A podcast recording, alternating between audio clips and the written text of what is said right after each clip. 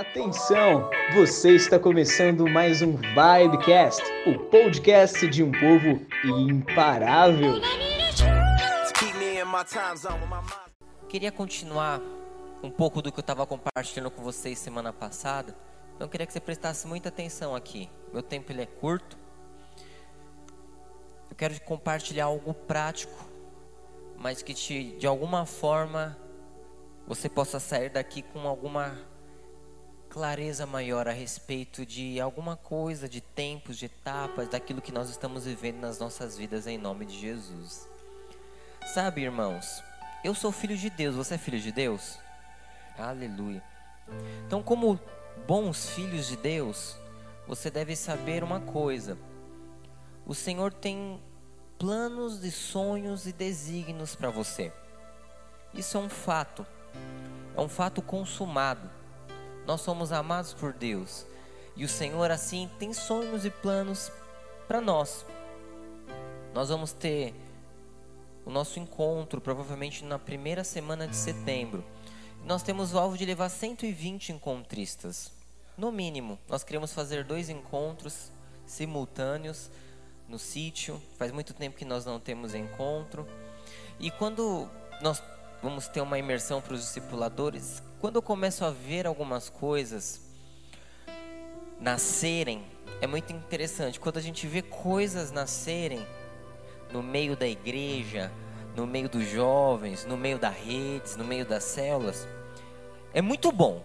Só que ao mesmo tempo nós também vemos coisas morrer. É muito interessante que quando Deus ele começa a nos levar para uma direção, a vontade de Deus é que todas as pessoas que estão vinculadas a isso façam parte. Mas é sempre interessante que, por mais que a vontade de Deus é que todos façam parte, sempre uma ou outra pessoa ela fica à beira do caminho. Então, se você me escuta aqui nessa noite, eu quero te falar: você não nasceu para ficar à beira do caminho. Você não nasceu para apenas sonhar em estudar, você nasceu para estudar. Você não nasceu apenas para sonhar em ter um bom salário, você nasceu para ter um bom salário. Você não nasceu apenas para sonhar em se casar, você nasceu também para se casar. Tudo isso faz parte de um pacote, de um combo de Deus para mim para você, para as nossas vidas. Mas por que que nós, como filhos de Deus, não sei se você já parou para pensar a respeito disso. Se eu e você nós somos filhos de Deus e estamos debaixo de uma mesma unção, e você que me escuta, independente de religião, ou, ou, ou, se você é dessa igreja ou não, se você acredita que Deus está no controle da sua vida, se nós acreditamos que Deus ele é bom, se Deus ele é todo amor, se Deus ele é todo misericórdia, se Deus ele é todo graça, por que, que algumas pessoas na vida parece que elas têm algumas oportunidades? Por que, que algumas pessoas na vida parece que elas conquistam coisas que nós não conquistamos? Sabe, por que, que existem células que crescem e as nossas não crescemos? Por que, que existem pessoas que são mais felizes que nós? Por que, que existem tantas lutas na minha vida? Só que eu olho para o irmão do meu lado, ele tem as mesmas lutas que eu, a diferença é que ele vence as lutas e eu não. A diferença é que no final do ano a célula dele multiplica e eu não. A diferença é que no final do ano ele é promovido e eu não. A diferença é que no final do ano ele cresce e eu não. A diferença é que quando tem um evento, a família dele vem aqui, ouve, aceita Jesus e a minha não. Porque se eu tenho uma palavra de Deus e ele também tem uma palavra de Deus, por que, que essas coisas elas acontecem? Por que, que lutas parecidas, porém vitórias para um lado, derrotas para outro? É um grande questionamento. E se você está me escutando hoje, você pode falar o que você quiser, mas você já pensou isso ou pensa? De tempo em tempo nós fazemos esses questionamentos. Por quê? Por que, que com ele sim, comigo não? Por quê? Por quê? A gente faz essas perguntas mesmo. Por que, que o Golias dele é mais assustador que o meu Golias? Por que, que para ele parece tão mais fácil derrubar o gigante que assola ele e para mim não? Queria te falar uma coisa. Que você possa guardar isso no seu coração. Você pode ser o cara mais crente desse salão. E o ímpio mais carnal pode estar aqui também. E ele pode prosperar muito mais do que você. Porque a vida com Deus, ela não é feita de faça ou não faça, ou uma carreira de vamos apostar uma corrida para ver quem chega primeiro, para ver quantos enchem ônibus do encontro, ou para ver quem que fala mais bonito, ou, ou para ver que não, a vida com Deus ela, ela é simples, ela é feita de princípios. O que rege a nossa existência, em muitas áreas, são os princípios que nós decidimos andar, as bases dos nossos princípios. E independente dos princípios que nós andamos, eu quero te dizer, nós vamos ter lutas. Nós vamos ter lutas. Você pode falar, Eduardo, eu estar em Deus é garantia que eu vou vencer as minhas lutas? Não. Você estar em Deus é garantia que você tem as armas para vencer as suas lutas. Mas infelizmente eu não posso dizer que é uma garantia que você vai vencer as suas lutas. Você acha que a vontade de Deus é que pessoas morram, sofram? A palavra diz que a terra foi dada aos homens.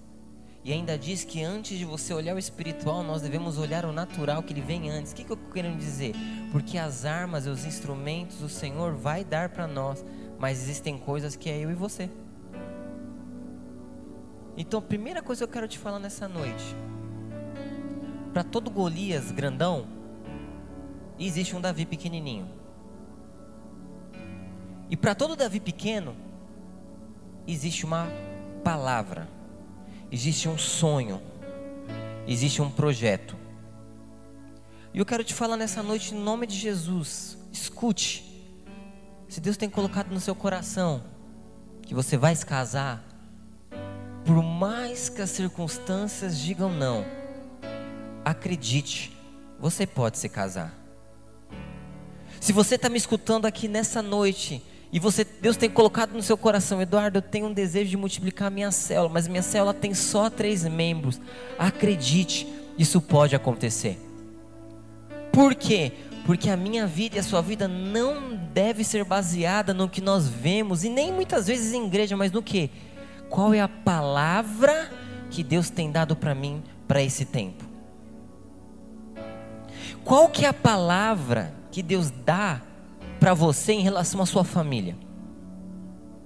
Para aqueles que são casados, para aqueles que têm filhos, qual que é a palavra que Deus tem dado para você a respeito da sua família nesses dias? Eduardo, nenhuma. Então você já se entregou para o inimigo. Porque o que nos sustenta não são tapinha nas nossas costas. O que nos sustenta não é quando você vem num culto de domingo e está tendo uma ceia e eu, vem alguém balançando o copinho para você e joga, fala, não irmão, tamo junto, tal. Aquilo é muito bom no momento. Mas quando você chega dentro da sua casa e você se depara com aquela coisa que é contra aquilo que Deus está colocando no seu coração, isso não vai te sustentar. O que, que me sustenta? A palavra que Deus te deu. O sonho que Deus colocou no seu coração aquilo que Deus tem despertado dentro de você, coisas que talvez você está me escutando aqui nessa noite, você acredita que sim, Deus está colocando coisas no seu coração, mas às vezes você tem até medo de admitir, de contar, de expor aquilo que Deus está colocando no seu coração, porque você olha para você e fala: não é possível, acredite, se Deus tem colocado coisas no seu coração, é porque Ele quer revelar, Ele quer fazer. Talvez você é igual Ana. Quantos já ouviram a história de Ana aqui? Ana tinha tudo, tudo que ela queria. Só que a palavra que Deus tinha colocado para ela, que era um filho, ela não tinha. Tudo que parecia muito óbvio para agradar aquela mulher, ela tinha. Mas um filho ela não tinha. E aí Deus deu uma palavra para essa mulher que ela teria um filho, mas ela não tinha um filho. E a palavra de Deus diz que ela tinha um ótimo marido, que o marido agradava muito ela. E que o marido falava: Ana, você tem tudo. O que mais você quer? Eu não sou melhor do que qualquer filho.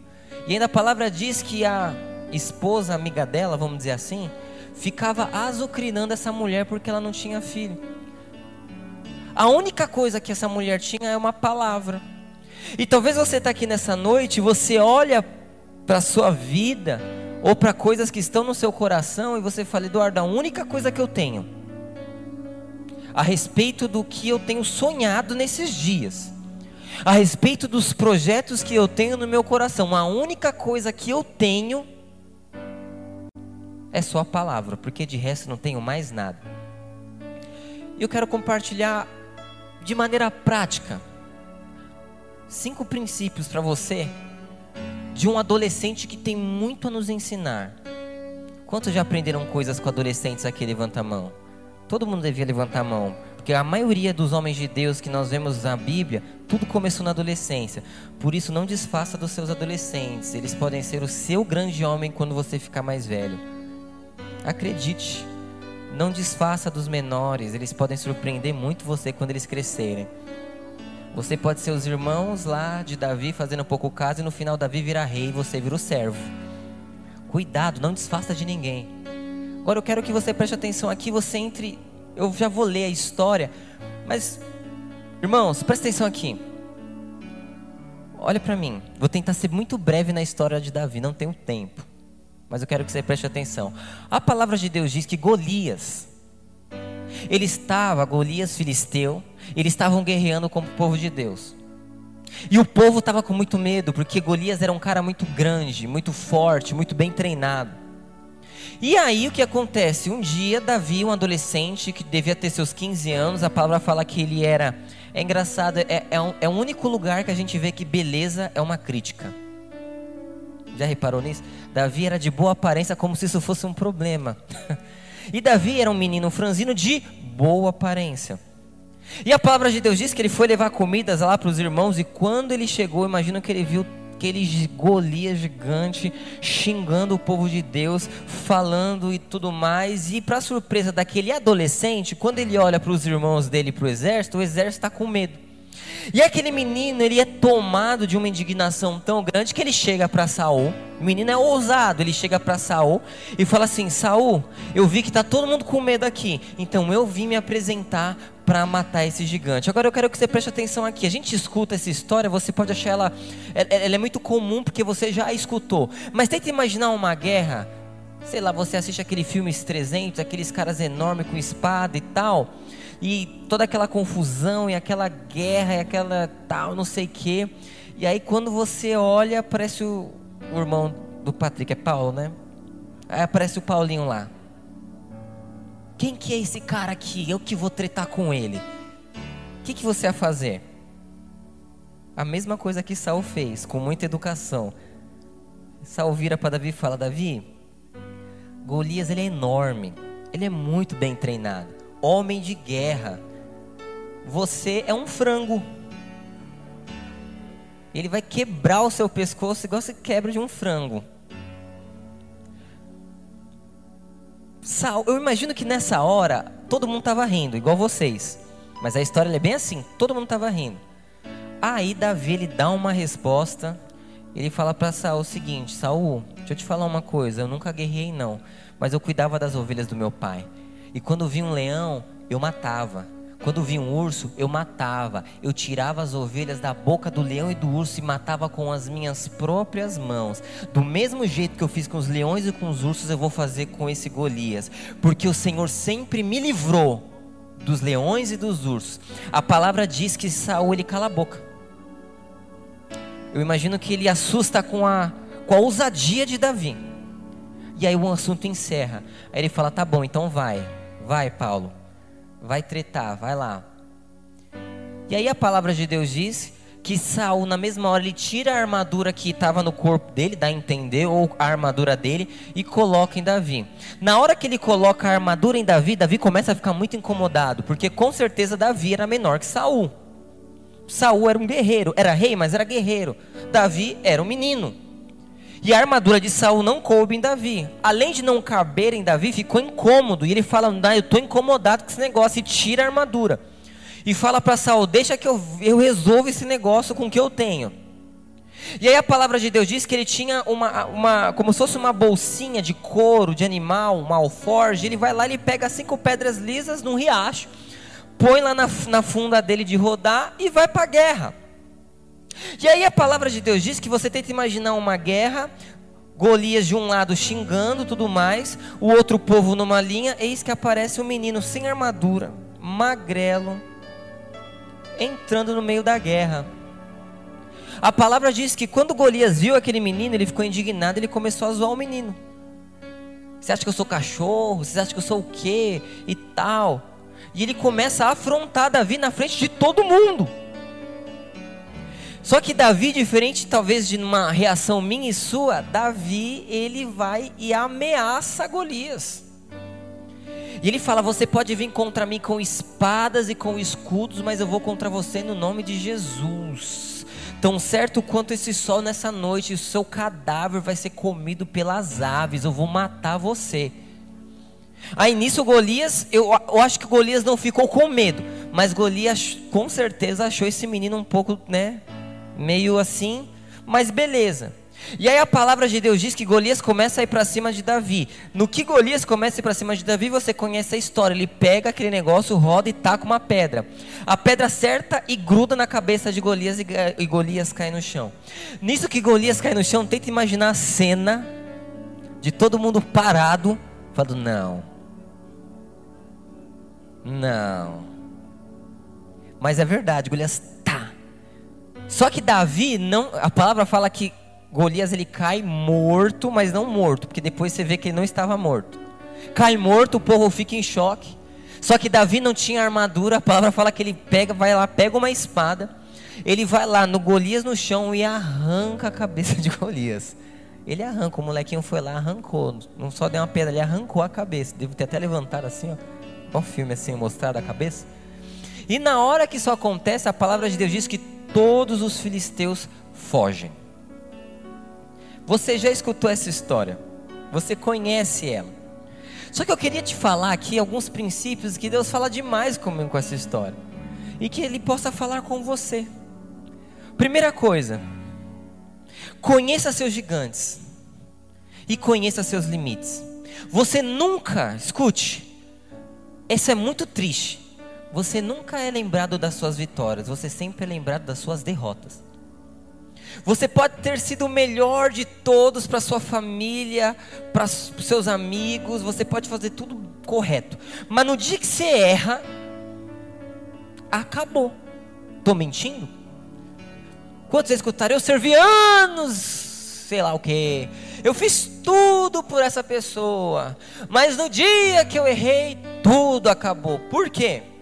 Porque nós somos lembrados pelas nossas vitórias, mas muito mais do que as nossas vitórias, nós somos lembrados pelas nossas derrotas. E Deus não quer que você seja um filho dele, que seja lembrado porque foi derrotado. Acredite, Deus quer que você seja lembrado porque você venceu e não porque você perdeu. Porque você cumpriu a palavra. Só que todas as vezes que nós nos levantamos, Todas as vezes que eu falo assim, irmãos, nós estamos debaixo de um tempo novo como igreja. Sabe, você vai prosperar, nós vamos crescer. Acredite, gigantes vão se levantar. É automático. Porque o inferno sempre vai resistir à igreja. E se nós juntos somos igreja, ele vai resistir os nossos planos, ele vai resistir a sua família, ele vai resistir o seu casamento, ele vai resistir tudo que envolve a sua felicidade, porque ele é assim. Só que a maneira que o diabo vai me resistir não é a mesma maneira que o diabo vai te resistir. É isso que você tem que entender.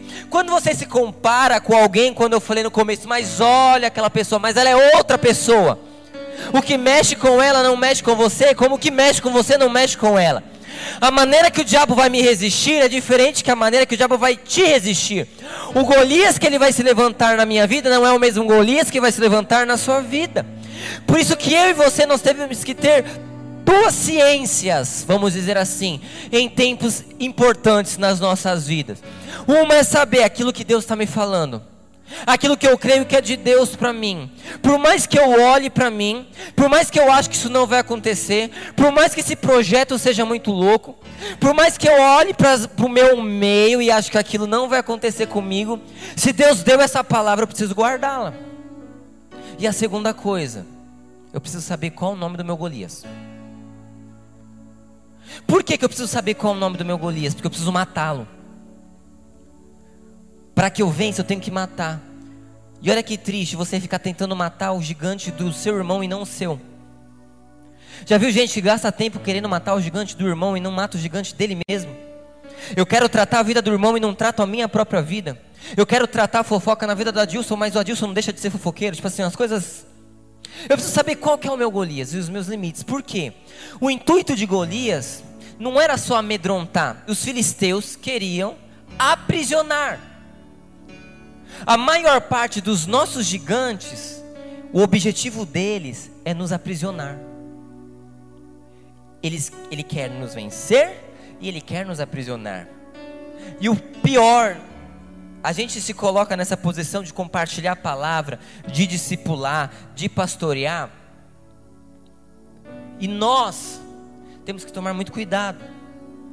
Porque os nossos gigantes, eles existem, eles são muito grandes. E de tempos em tempos eles vão se levantar para tentar nos afrontar. Porque ele não quer só me afrontar, depois que me afrontar, ele quer me aprisionar. E às vezes a gente está aqui, nós olhamos, e aí você vê algumas pessoas que você fala: Meu Deus, aquela pessoa tinha tudo para dar certo, tinha tudo, sabe, para ser bênção, só que ela não está percebendo que ela está aprisionada. Ela se entregou de tal forma a coisas e áreas, debilidades. Muitas vezes as nossas debilidades podem ser os nossos Golias. Que ela está presa. E ela nem sabe que está presa. Sabe pessoas que você. Aleluia. Voltando aqui. Foi a cadeira, irmãos. Fiquem em paz, não foi o Júnior.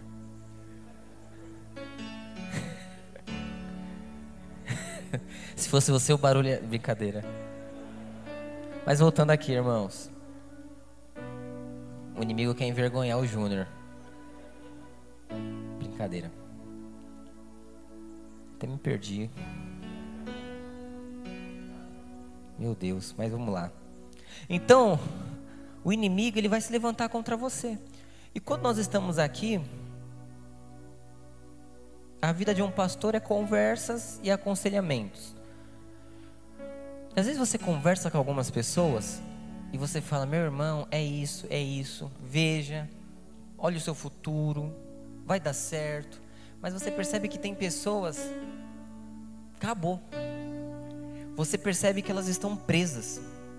Não dá mais. Você pode falar o que for, você pode pregar o que for. Tem pessoas que o mover de Deus pode se manifestar aqui no louvor, na palavra. Ou a pessoa fica indiferente, ou ela até recebe algo da parte de Deus, mas não tem mais transformação. Quando não tem mais transformação, é que o seu Golias te venceu. E ele vai sufocar todas as palavras que Deus colocar no seu coração.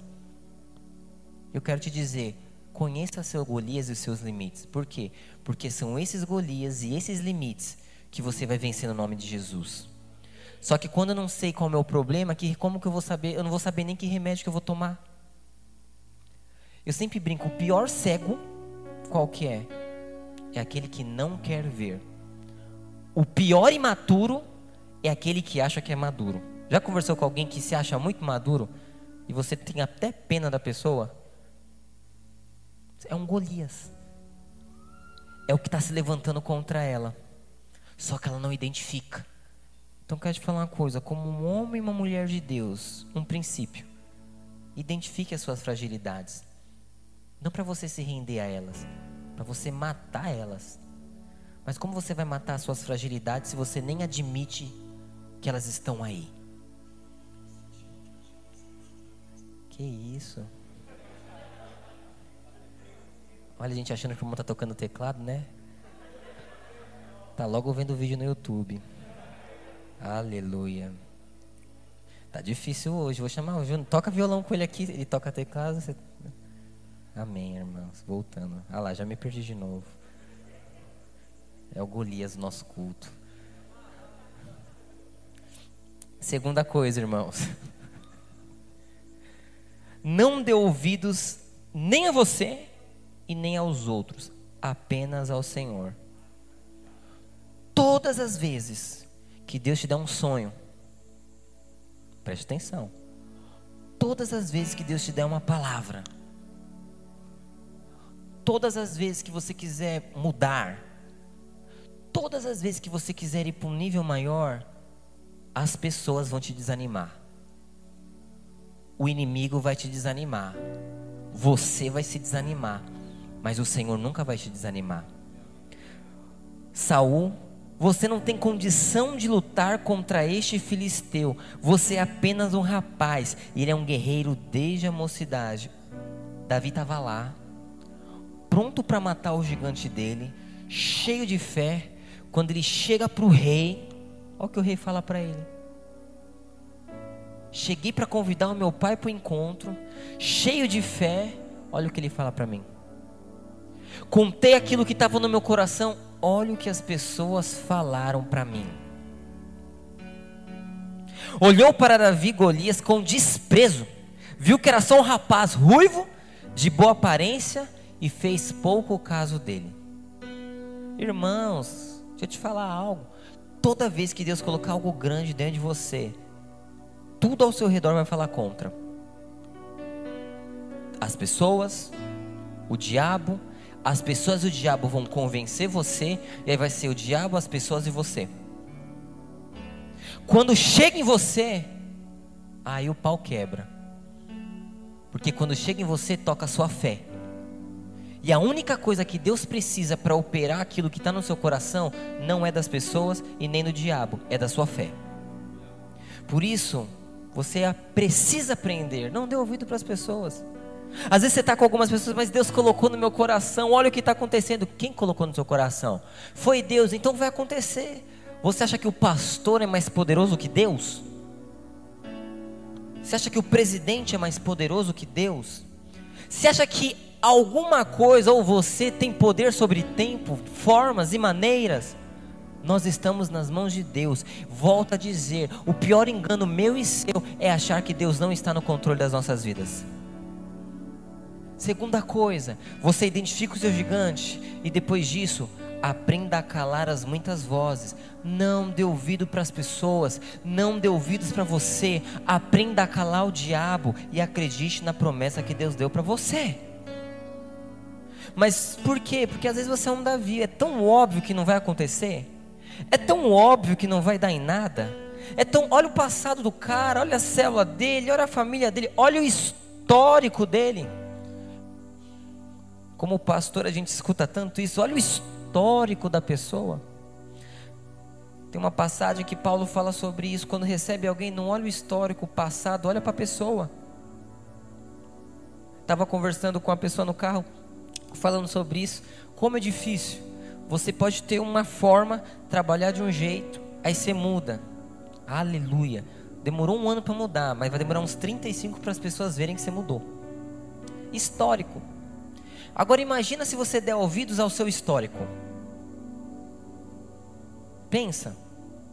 Se você der ouvidos ao seu histórico, o que, que ia acontecer com você? Se você desse ouvido a qualquer outra coisa. Então, segundo princípio, aprenda a ouvir ao Senhor. Amém? Terceiro, seja confiante no Espírito e confie em Deus, isso vai guardar você. Agora eu quero te falar uma coisa. Uma coisa muito simples na história de Davi que talvez você nunca pensou a respeito disso. O Senhor me livrou das garras do leão, das garras do urso e me livrará das mãos desse filisteu. Diante disso, Saul disse a Davi: Vá, e que o Senhor esteja com você. Presta atenção aqui. Presta atenção aqui. Você precisa aprender uma coisa. Nós não temos nada se não for o Espírito Santo nas nossas vidas. Quer apagar histórico? Seja cheio do Espírito Santo. As pessoas, quando elas verem que você é movido pelo Espírito e que o Espírito Santo habita em você e flui através de você, as coisas elas mudam. Elas começam a acreditar em você. Quando você chega numa entrevista e você ora antes de ir nessa entrevista e você vai cheio do Espírito Santo, a pessoa que vai te entrevistar, ela vai olhar para você, ela vai te aprovar, porque ela vai achar algo diferente na sua vida. Quando nós vemos a história de Davi, você pode achar que Davi era muito valente. Essa história é muito clara, esse texto que eu li. Não é que Davi era valente, Davi sabia que o Senhor o livraria da boca do urso e do leão. Ele fala isso. Davi não peitou leão e urso porque ele era um molequinho metido a valente. Não, ele fez porque ele era cheio do Espírito. A palavra de Deus diz que Sansão era apoderado do Espírito. E quando ele era apoderado do Espírito, uma força sobrenatural vinha sobre ele. Igual Elias, Elias era tomado do Espírito, correu mais rápido que uma carruagem. Irmãos, vamos, vamos ser sinceros aqui, vamos, vamos, vamos, vamos ser natural. Vou usar o Paulo de novo de exemplo. Pega o Paulo e um leão e joga os dois para lutar. Coitado, é que é o único adolescente que eu estou vendo na minha frente aqui, Paulo, nada, nada pessoal. Põe o Paulo e um leão para matar. O que, que você acha que vai acontecer, Patrick? A milanesa de Paulo. Já parou para pensar nisso? A Bíblia ela, ela, ela, é clara. O que que fez Davi ganhar de um leão no murro? Matei com as minhas próprias mãos. O Espírito Santo. Davi era um homem cheio do Espírito. Então, quando os levantes se levantavam contra ele, ele ia no Espírito. O problema é que nós temos palavras de Deus nas nossas vidas. Mas quando os levantes vêm, nós não vamos no espírito. Nós já olhamos a circunstância. Nós já cedemos aquilo que está acontecendo. E por fim, a maneira que Davi fala para Saul, Saul olha e fala: esse menino é cheio do espírito. Eu não posso parar esse menino. Saul começa falando, você não vai. Depois Saul termina falando, vai, não vou te segurar. Por quê? Porque as pessoas elas precisam ver o Espírito Santo na sua vida. Eu ia compartilhar, só que eu não quis compartilhar hoje, mas eu quero falar sobre o poder da oração. Você sabe que o Pai Nosso ele não está lá para que você fique repetindo o Pai Nosso que estás no céu. Não. Jesus te ensinou um modelo de relacionamento. E o Pai Nosso ele começa de uma forma muito íntima Jesus não ensina a orar falando nosso Deus poderoso, não. Ele começa falando o seguinte: você quando chegar diante de Deus, você tem que aprender o seguinte: Ele é o seu Pai. Ele não é o seu Senhor. Ele não é o seu Deus. Ele não é o seu mestre. Ele fala Pai nosso. Davi sabia que o pai dele o ignorava. Mas quando ele viu o leão e o urso, ele sabia: meu pai vai me proteger desse leão e desse urso. Eu vou no nome do meu pai, porque ele é o meu pai, Pai nosso. Sabe, mas nós perdemos isso, nós não oramos, nós não enchemos do Espírito, e na hora da consumação da palavra, independente do que tenha acontecido com você, na hora de você reagir, você é fraco, por quê? Não há o Espírito fluindo de dentro de você. Quantos viciados em doce nós temos aqui? Irmãos, eu conheci uma pessoa. Ela se chama Larissa. Larissa Barbosa. Para dar o nome e sobrenome. Ela era, ela é discipuladora lá na Armênia. Ela andava com a gente. Ela era viciada em doce. Eu já vi ela brigando com o marido dela por conta de doce. O marido dela falando bravo: Você ama mais o Thunder do Outback do que eu. Brigando mesmo. Ela era. Irmãos, a mãe dela era um pouco complicada. É, era uma situação muito terrível. Larissa, vamos para tal lugar? Eu não posso, Eduardo, minha mãe, o dinheiro, a circunstância e tal. E você falava, meu, tem pudim.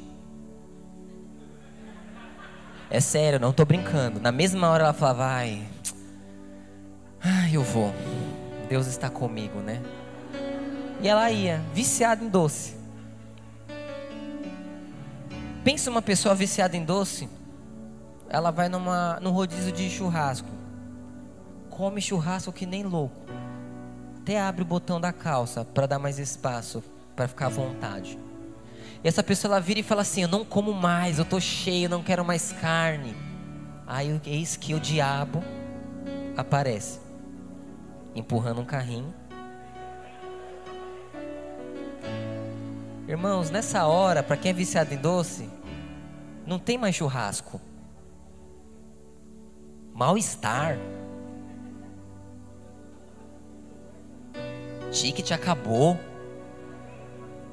Saldo não tem. É ela e o doce.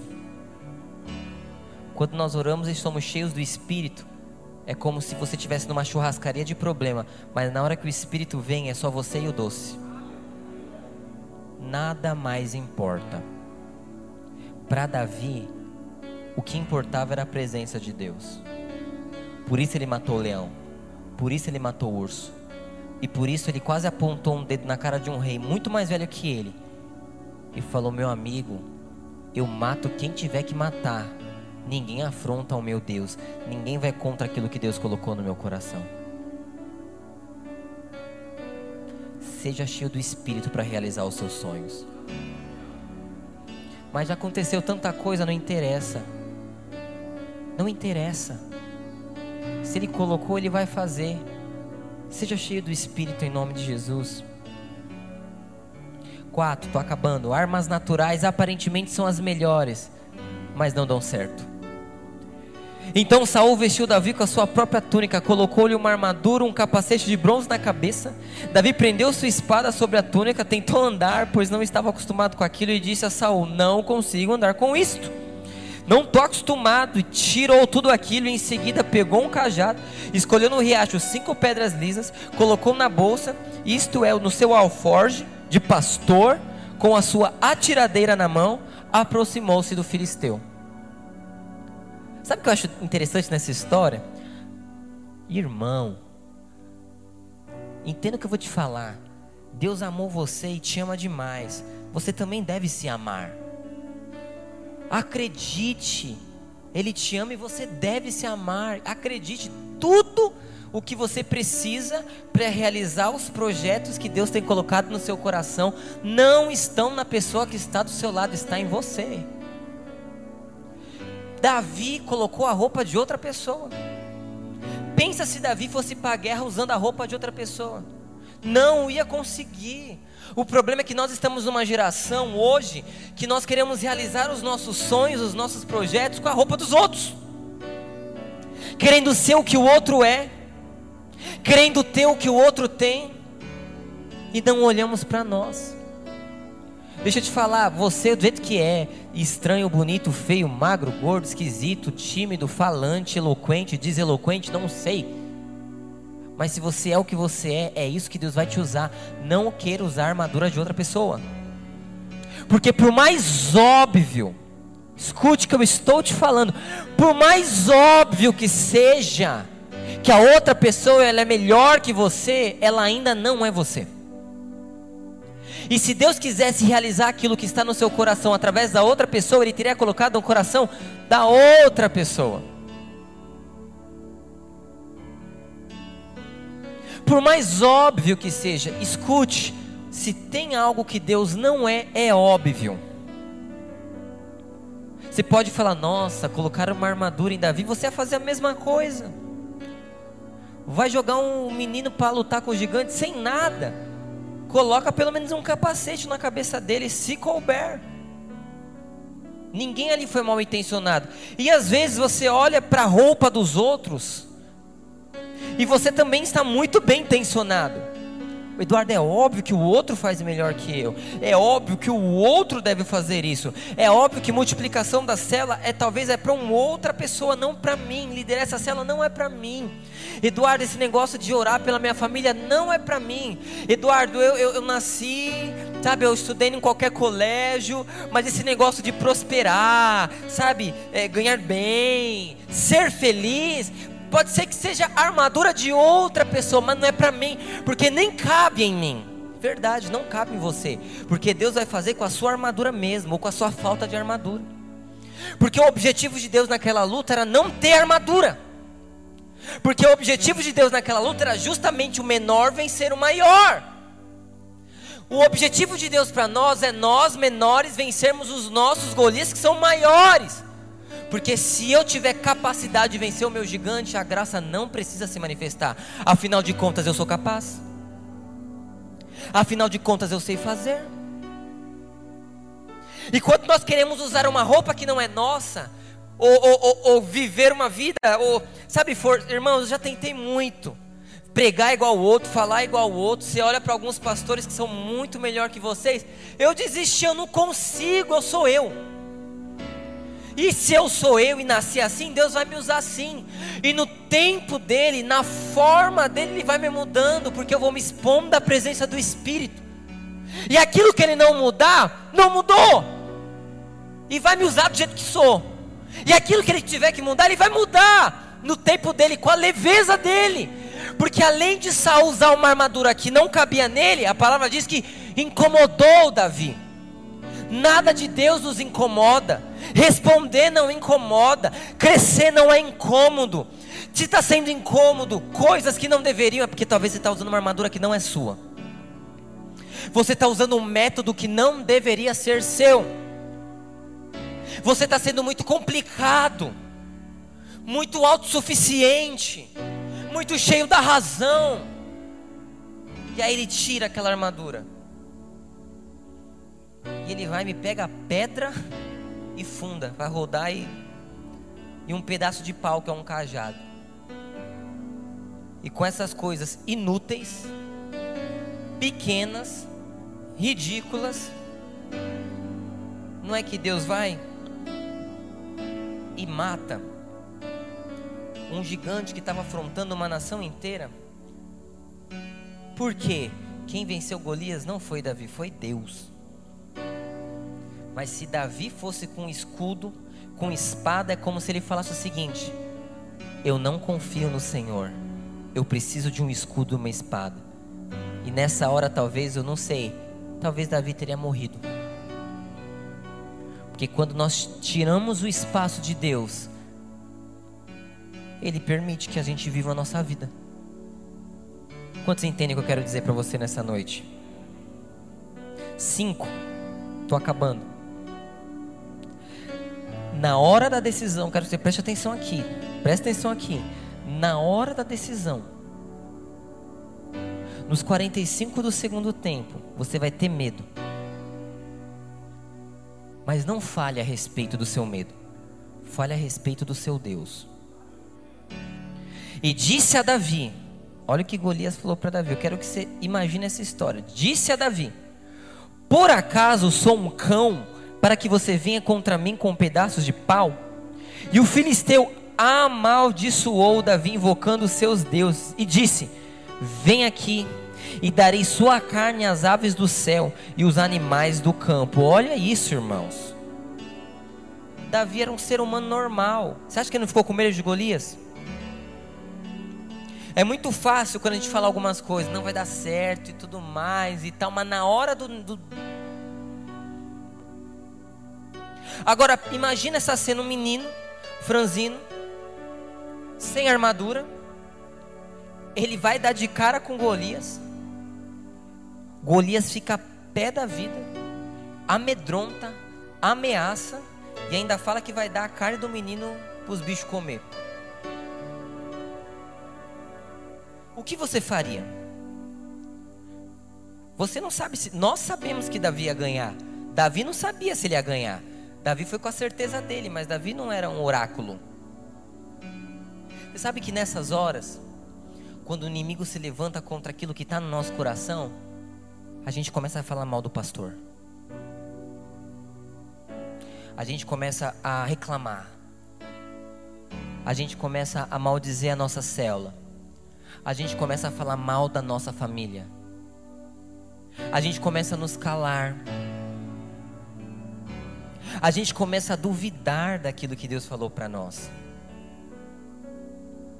Quanto pior vai ficando a circunstância, quanto mais contrário o contexto começa a se mostrar contra aquilo que Deus colocou no seu coração, a nossa primeira reação é maldizer, é falar mal, depois é se calar.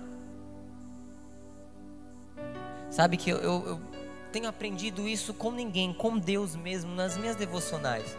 Deus coloca muitos projetos no meu coração. E às vezes Deus coloca projetos grandes no nosso coração. Só que a gente tem medo de falar. Porque se não der certo, quem que fica ruim na história? Quem falou. Só que Deus ele quer que você fale aquilo que ele está colocando no seu coração. Olha a reação de Davi. Você vem contra mim com espadas e com lança e com dardo, mas eu vou contra você no nome do Senhor dos Exércitos, Deus dos Exércitos de Israel, a quem você desafiou. Hoje mesmo o Senhor o entregará nas minhas mãos, e eu o matarei e cortarei a sua cabeça. Hoje mesmo darei os cadáveres do exército filisteu às aves dos céus e os animais selvagens, e toda a terra saberá que Deus em Israel Todos que estão aqui saberão que não é por espada ou por lança que o Senhor concede vitória, pois a batalha é do Senhor e Ele entregará todos vocês em nossas mãos. Olha a reação desse adolescente. Ousado, na é verdade. Ele podia só ter ficado quieto e girado a bolsa lá e, e toma no Golias. Ou ele só podia falar o seguinte: Você vem contra mim contra espadas e escudos, mas eu vou contra o nome do Senhor. Ou ele só podia ter falado, eu vou te vencer. Mas não, ele humilha Golias. Ele fala mais do que Golias. Golias fala três frases, mas ele fala e tal e tal, porque ele mostra, eu estou aqui para mostrar que o Senhor se manifesta nas minhas fraquezas. Eu sou pequeno, por isso meu Deus vai se manifestar, porque o meu Deus ele é forte.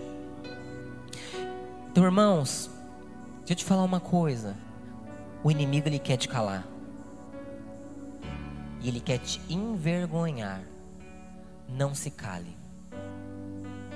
Se for para abrir sua boca, não abre sua boca para reclamar. Não abre sua boca para falar mal dos outros. Não abre a sua boca para lançar palavras contrárias àquilo que Deus está colocando no seu coração. Abra sua boca para reafirmar aquilo que Deus tem colocado dentro de você.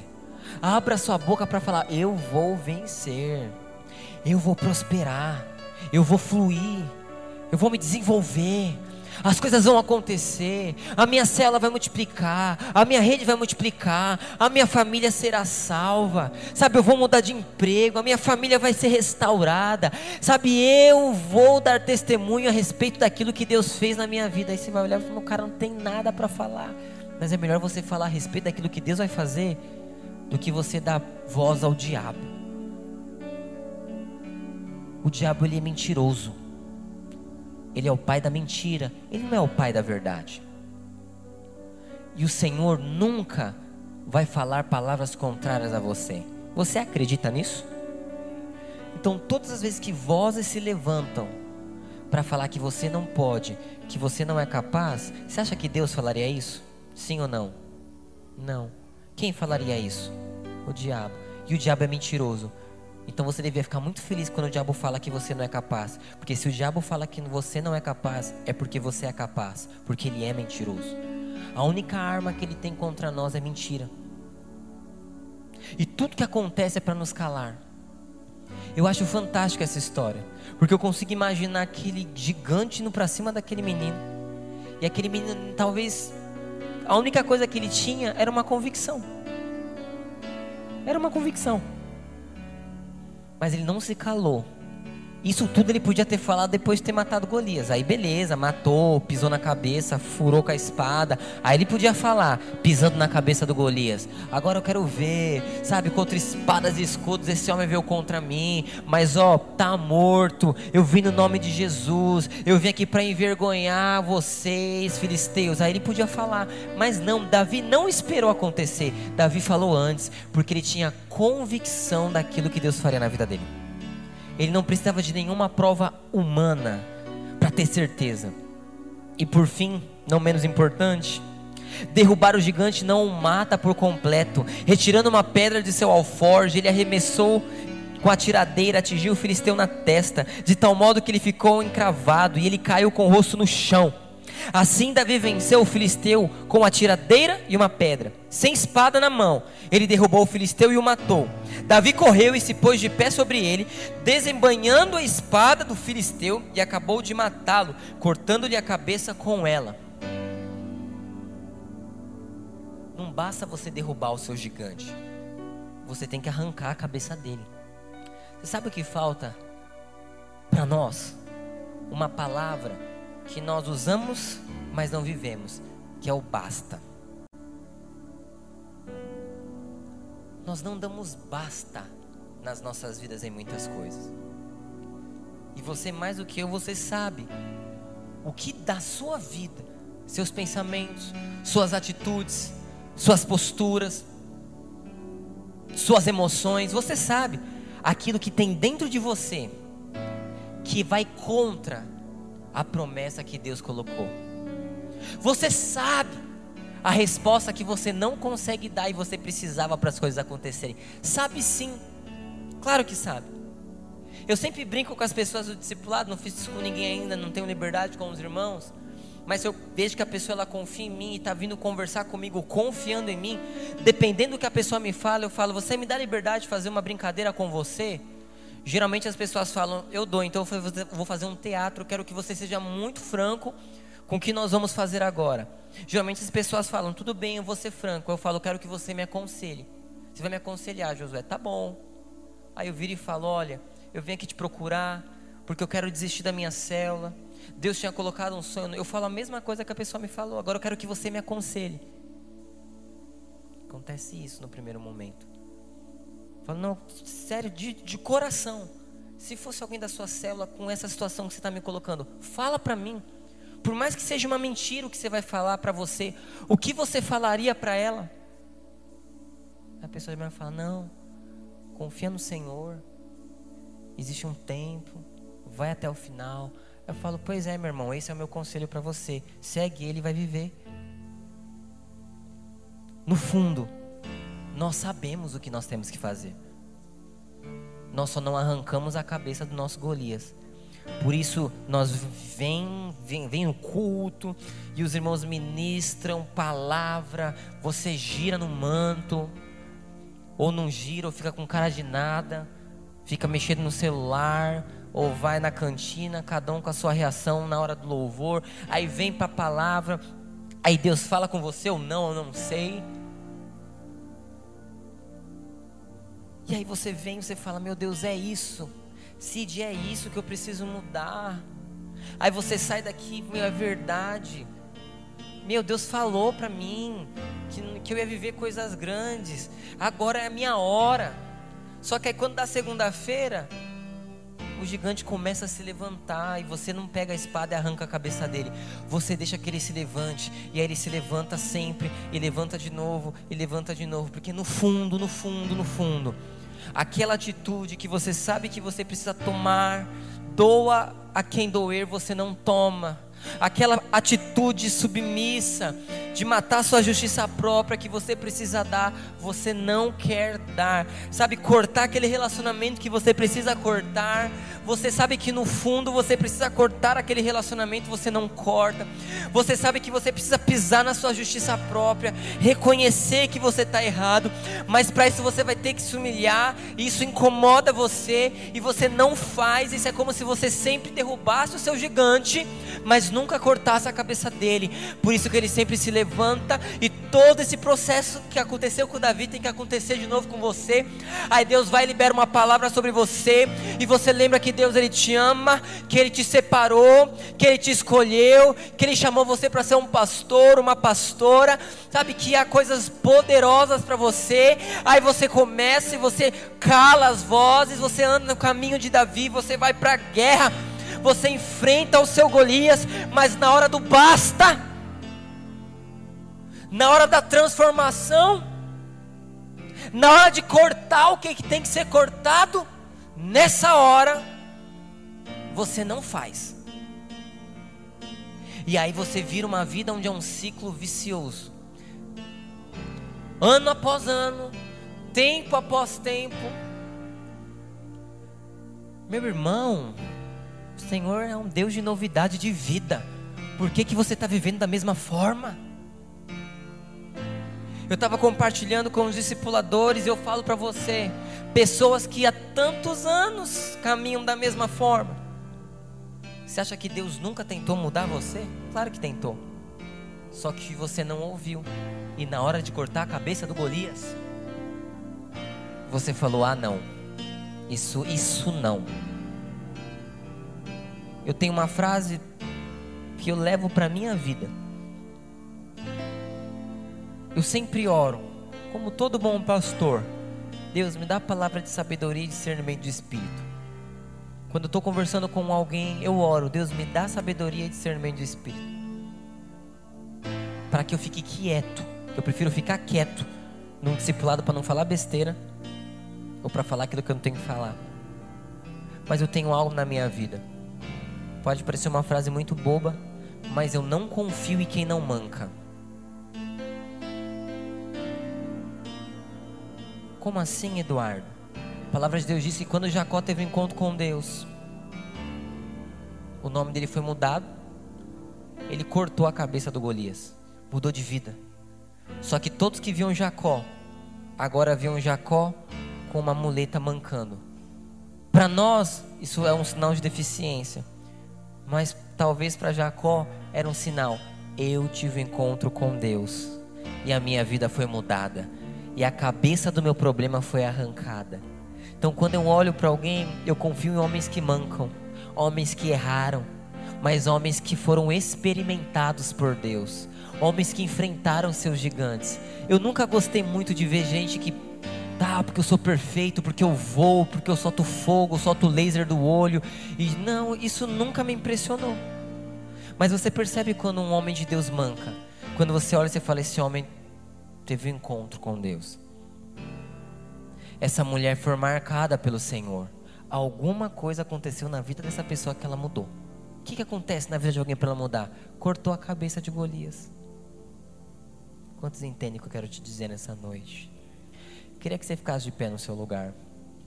Os irmãos do louvor podem subir.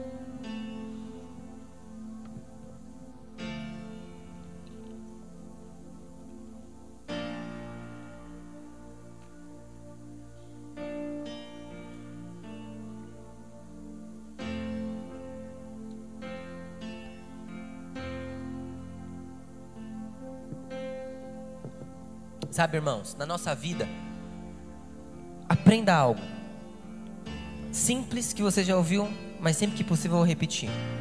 Não tem a ver com você, tem a ver com Ele.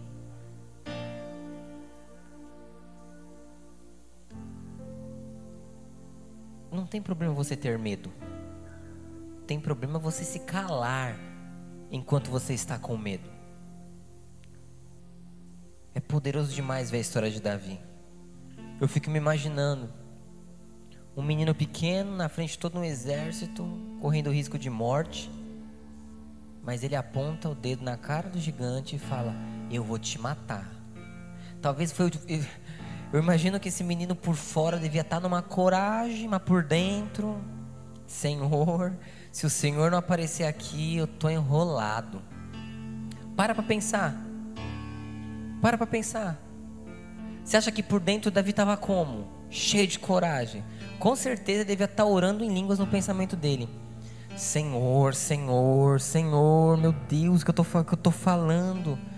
E aí a palavra diz que depois que ele fala para o gigante, o gigante, porque não foi Davi que foi para cima de Golias. A palavra fala que quando Davi termina de falar, Golias começa na direção de Davi. Eu imagino que a mão dele devia ter tremendo, né? Vamos colocar esse negócio aqui e tal, e cai a pedra no chão, meu Deus do céu, não, mas o Senhor é comigo e tal. Ele não vai me envergonhar, ele me deu essa palavra, vai acontecer. E nessa hora ele roda, roda e tá. E a surpresa, o diabo é envergonhado. E Deus é glorificado, porque o menino confiou em Deus, confiou que o Senhor faria aquilo que Deus tinha colocado no coração dele. A minha primeira pergunta para você, para nós finalizarmos essa noite: o que, que Deus tem colocado no seu coração? Não é possível que Ele não tenha colocado nada no seu coração. O que, que Ele está colocando no seu coração nessa noite, nesses dias? Medo? Então não é Deus que está colocando. Insegurança? Não é Deus que está colocando. Vontade de desistir, não é Deus que está colocando isso no seu coração. Mas o que, que Deus tem colocado de grande que você sabe que é Deus falando com você? A respeito da sua família, a respeito da sua vida, a respeito do seu futuro. E baseado nisso, quais são os princípios? Como você tem reagido às palavras de Deus para você? Quais são as palavras que têm saído da sua boca nesses dias a respeito daquilo que Deus tem chamado você? Feche os seus olhos no seu lugar.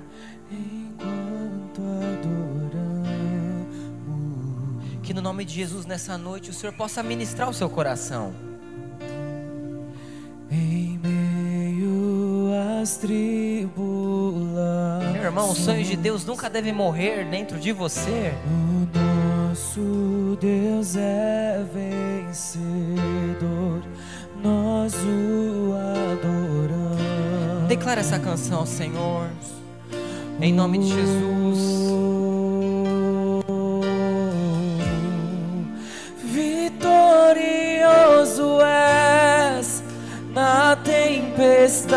tempestade está. Teu nome infalível é. Os reinos vêm e vão, teu trono acima está. Teu nome imutável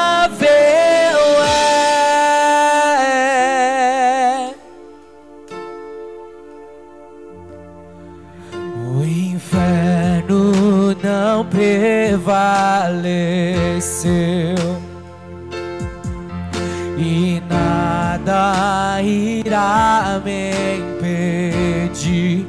Eu te adorarei.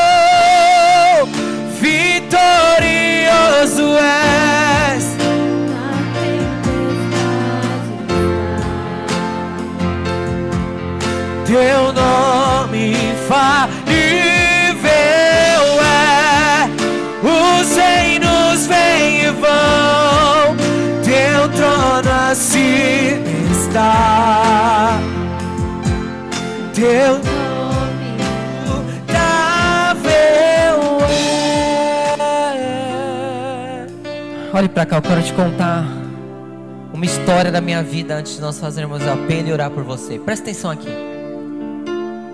Eu não tenho tempo de contar história da minha vida. Para muitos eu não contei muitas histórias minhas. Mas antes de eu me casar com a Bia, baixa um pouco o som. Baixa um pouco. Antes de eu me casar com a Bia, eu tinha um outro relacionamento. E foi muito turbulento. E eu desisti desse relacionamento na semana que nós íamos noivar. Só que tinham vários contextos na minha vida naquele momento. E eu lembro que foi uma reunião do sábado, lembro como se fosse ontem, lá na Armênia. Eu estava tendo meu tempo com Deus, desci, fui ter uma reunião com a liderança. Escuta essa história, irmãos. Ela é, ela é verídica. Estava tendo uma reunião com os líderes. E eu lembro que eu fechei os meus olhos, eu não orei. Eu não orei, mas eu senti isso no meu coração. Como uma voz. E como se eu falasse com essa voz eu falava o seguinte: Senhor. Era a respeito de casamento, uma coisa em específica, e a respeito do meu ministério. Eu lembro que eu falei: Senhor, eu sei que é de Deus, mas eu estou com medo. Essa foi a minha oração. E eu falei, e eu sei que, mesmo sendo de Deus, e eu estando com medo, vai dar ruim. Lembra? Deus te deu uma palavra, a garantia é que você tem as armas. Mas se você tiver medo, você não vai viver. Eu falei, é isso. Eu sei que é de Deus, mas eu tô com medo. E esse medo vai fazer tudo dar errado, por mais que seja de Deus. E saí da reunião, irmãos. Olha essa história. Saí da reunião. Fui para a festa de acho que era de um ano, dois anos da minha sobrinha. Eu lembro que eu entrei na festa Hoje eles estão em outro país. E a pastora deles era muito usada, em palavras de conhecimento. E eu lembro que eu entrei na festa no prédio e essa mulher olhou pra minha cara, com uma cara esquisitíssima. Falei, eita, né, muito estranho. Normal, ela olhou pra minha cara, eu entrei e eu subi. E aí teve a festa, tudo mais. Falei com ela, normal. Nós éramos amigos. E aí eu fui buscar uma coisa no carro do meu pai. Foi desse jeito, fui buscar uma coisa no carro do meu pai. E eu peguei eles indo pro carro deles. Tchau, tchau, essas coisas. Ela falou: "Ai, vem cá", desse jeito, me puxou no canto. Foi desse jeito. Vem cá rapidinho, te puxar aqui no canto. Eu preciso te falar uma coisa. Deus manda te dizer, você para de ter medo. Se Deus colocou no seu coração, por que que você está com medo de fazer isso, isso, isso? Deixa as pessoas falar. Deixa o seu medo. E ela começou a falar toda a minha oração. Ela terminou e falou: Ai, é isso, tá bom? Tchau. Foi embora. Depois ela procurou a minha cunhada e falou: Ah, eu senti uma palavra de Deus pro seu irmão. Fiquei até meio assim, porque na hora que eu falei, o lábio dele ficou até branco. E aquilo eu precisava ouvir aquilo. Eu precisava daquilo. E eu tomei decisões na minha vida que eu não me arrependo. Glória a Deus pela vida dessa pastora. E misericórdia pelos meus medos de viver aquilo que Deus tem colocado no meu coração. A palavra de Deus diz que Deus não nos deu espírito de medo, mas de poder, de amor e moderação. Medo é um espírito e não é um espírito de Deus. E às vezes você está me escutando aqui hoje, você tem medos dentro de você. Medos de não conseguir ser um bom pai, uma boa mãe. Sabe, medos de não ser um pastor, de não crescer com a célula. Sabe, medos de não ver os seus pais mudarem. Medo, sabe, de você não conseguir romper com coisas dentro de você. E assim como eu orei, eu quero te falar: os medos podem impedir o agir de Deus. E eu queria orar por você nessa noite. Quantos se encontram com medo de viver palavras que Deus tem colocado na sua vida? Eu queria que você levantasse a sua mão. Eu queria que você viesse aqui à frente para nós orarmos em nome de Jesus. Sabe, como fé, como um passo de fé. Eu quero que você venha aqui na frente.